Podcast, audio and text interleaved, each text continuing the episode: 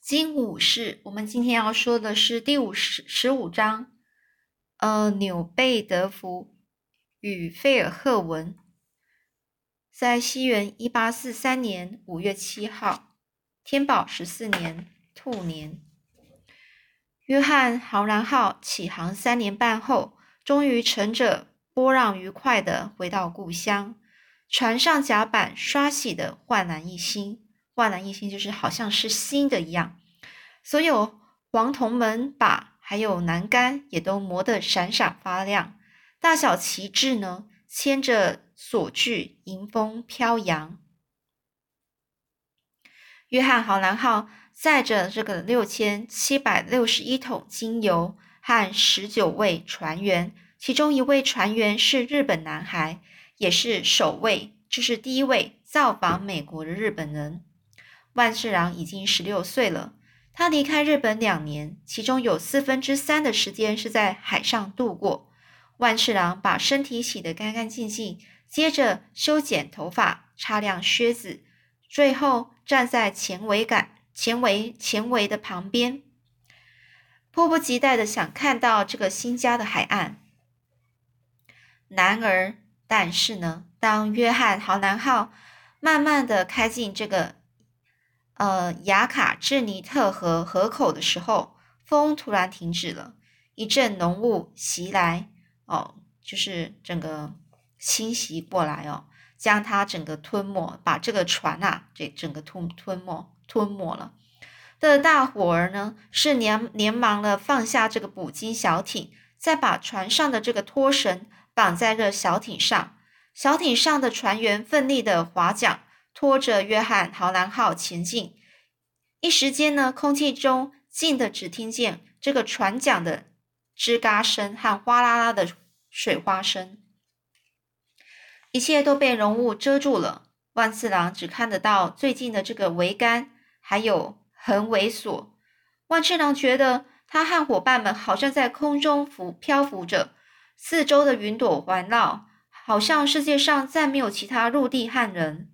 留在甲板上的船员站得直挺挺的，不发一语，睁大眼睛找寻着陆地的踪影，同时也注意是注意到是否有没有其他船只靠近。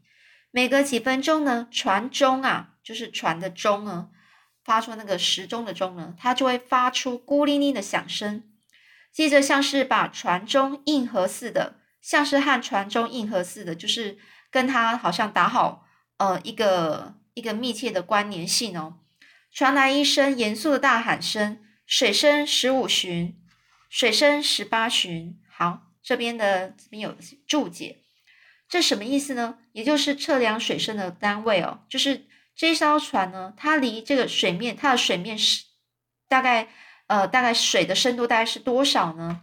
呃，如果是呃，所以呢，一寻呢，他这边说水深十五寻，啊，这一寻呢就是。大概六六尺，所以大概大约一点八二八二八八公尺。所以呢，这个就是他们自己的一个单位哦。不久呢，这万次郎听见了一阵低沉的鸣笛声，声音低到让他以为自己幻听了。哦，那这个呢，为什么要知道水深呢？因为他们越接近港口，你要时时刻刻注意说这个水啊，水的深度啊，如果不。太浅的话，这个船是没办法动的，所以呢，他们都要去了解一下测量说水的深度哦。那现在呢，这个万次郎听见了这个鸣笛声了，但是呢，随着一声一声越来越接近，这个声响也越来越清晰。万次郎发现这个声音里面呢，混合着各种声音：钟声的回音、金属摩擦声、撞击声、机器的哒哒声、海鸥的鸣叫声。人的呼喊声，还有笑语声，所有的声响是沿着这个海面上一路飘来，其中还伴随着一股恶臭味。这时候他就问：“那是什么味道啊？”这呢，这个惠特菲尔的船长靠过来跟他说：“那是藏在这个沉沉的海藻下一整个海洋的精油气味。”然后呢，又接着说：“等会儿你就知道了。”正当他们说话的时候。前方的浓雾分成两半，两半哦，就好像被约翰豪兰号这个船啊给划开了一样。一个充满色彩还有动作、陌生而奇异的世界出现在万次郎的眼前。数十艘这个母捕鲸船呢，单尾纵帆船还有双尾纵帆船挤挤满了港口，所具装配的工人呢，在数百只桅杆还有横眼间爬攀爬着，替这个这个索网上浇油。聚精会神的整理船帆，沿着码头可以看到油漆工在小船、建筑物和木板上刷着油漆，而桶匠呢整理着木板，好做成油桶。包装个工人呢是把这个硬面包装进了大木桶里。马匹拉着咕隆作响的双轮货车，穿过成排的精油桶子，成千上万个覆满海藻的这个精油桶，沿着这个。码头呢是整个排列，顺着街道一路呢是蜿蜒排进城里，那都是恶臭的来源啊！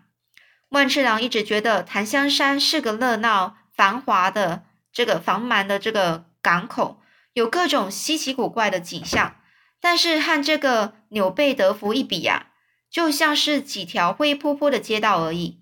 万次郎睁大眼睛，想和想把这个眼前的景色呢，整个尽收眼底。尽收眼底，就是想要把所有景色呢，就都看过一次。他觉得自己像是一路漂洋过海，穿过层层浓雾阻碍，才达到这个迷人的神秘之地。整齐的房屋将山坡呢点缀的闪闪发亮，就是房屋还有房屋之间的穿插着像围呃船围那么高的尖顶哦，尖尖的那个屋顶的样子哦。然后呢，这。一只一只的不知道是什么哦，所以呢，他继续说，人人群呢是从山坡上一呃整个蜂拥而下，挤满了大街小巷。男孩是蹦蹦跳跳，用棍子推着铁环奔跑着；妇女呢是旋转手中的阳伞，拉高裙摆，避着路上的水洼，避开哦，避开这路上的水洼。有些妇女呢呼喊呼喊着这心爱的人的名字，那是他们阔别多年的丈夫。儿子、父亲或是兄弟，万次郎心一想，没有人在等我。接着呢，他偷偷又瞄了一眼惠特菲尔的船长，船长的目光落在最远处的房子和山丘之外，也没有人来迎接他。万次郎就跟他说：“你在想念你的妻子吗？”万这个惠特菲尔的船长点点头说：“你想念你的母亲，不过现在我和你已经是一家人了。”这趟载回这么多多的这个货物呢？约翰豪南号的船东们深表满意。卸完后之后，万次郎啊，跟这个惠特菲尔德船长呢，他就走下了这个舷梯，踏上美国的土地。万次郎一直幻想着这一刻，他想象自己踏着自信的步伐走进新生活。但经过这么久的海上生活，万次郎的双脚竟然是站不稳。走起路来摇摇晃晃的，像喝醉酒一样。惠特菲尔德船长他停下来和旁边的人讲话，万次郎则扶着栏杆，朝着城里望过去。妇女们穿着裙子，宽大而且长得像一只大海龟，经过的时候还会发出声沙沙的摩擦声。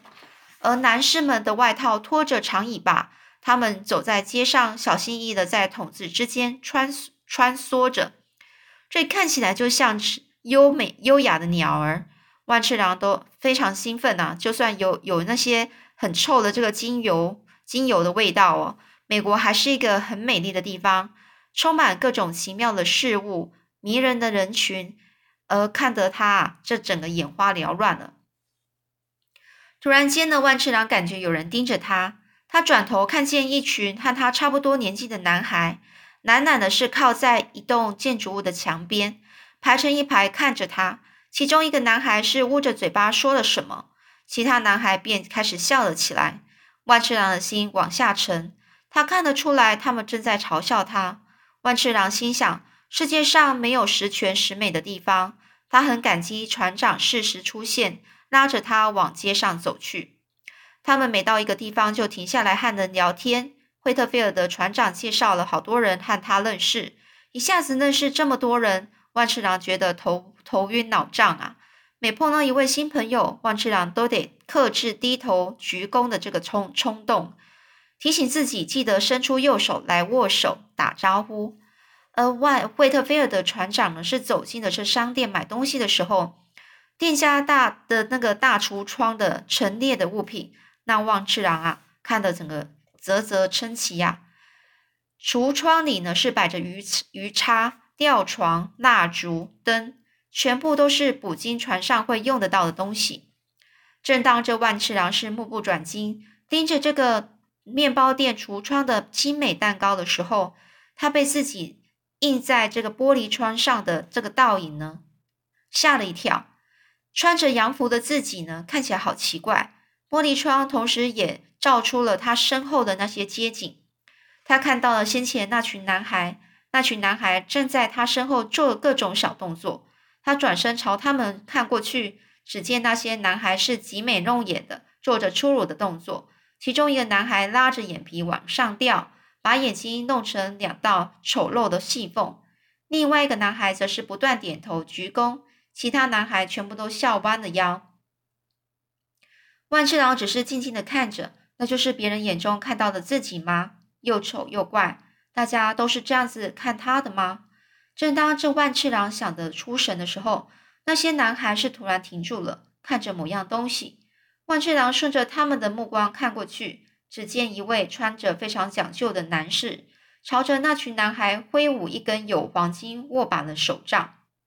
男士大声的斥喝着：“你们这些坏孩子，闲着没事做吗？走开！再这样，小心我剥了你们的皮！”那群男孩一哄而散。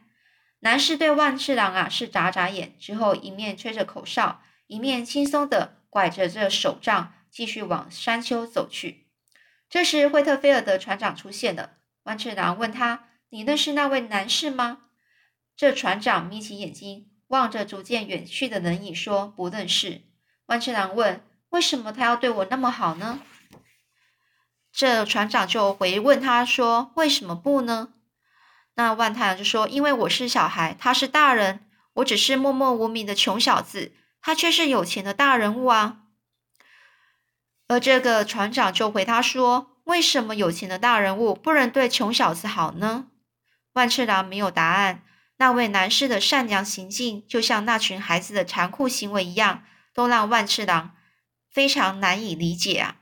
万而这个惠特菲尔德船长呢，是两手一拍说：“好啦。”我们回家吧，好吗？我们第一件要做的事情就是生火，让屋里暖和些，然后再替自己做一顿晚餐。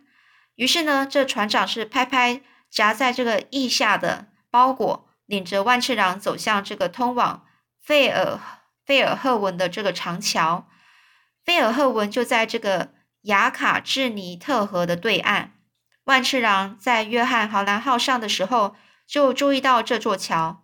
那是一座可以从中间分成两节的桥，等这个船只通过后，桥又会合拢起来，好让人可以从桥上通过。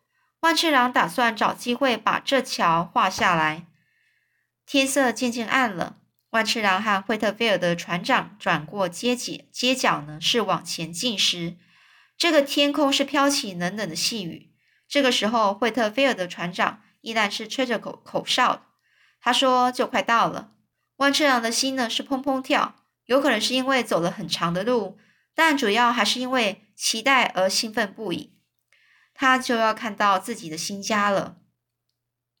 突然间，口哨声停了下来。万次郎从这个船长身后看过去，看见了一栋像荒废一样的房子，有宽木板封住大小窗户，墙壁上。整个是爬满了杂草，还有藤蔓，就连将雨水从屋顶排到水沟的这个落水管都结满了蜘蛛网。万次郎脱口而出的说：“没有人帮你照顾房子啊！”就眼前的这状况来看来，今晚应该是没床可睡了。再加上一整天累积下来的疲惫，万次郎不禁感到冷清悲凉。他想到在日本的家应该也是空荡荡的，没人整理吧。这个笼罩着整个城市高低屋顶的这个乌云，还有薄雾，好像都落到他的肩膀肩膀上了。船长慢慢蹲下来，坐在门前的街道阶梯上，万次郎也坐在他身边。他们扯扯着这个阶梯周这周围的的那些长长的的杂草，拔起来，然后丢进前院里。最后，惠特菲尔德船长叹了口气说：“我没想到会是这副景象来迎接你回家。”万次郎说：“没关系，我跟你已经是一家人了。”好啦，那我们今天就先读到这里喽，我们下次再继续说喽。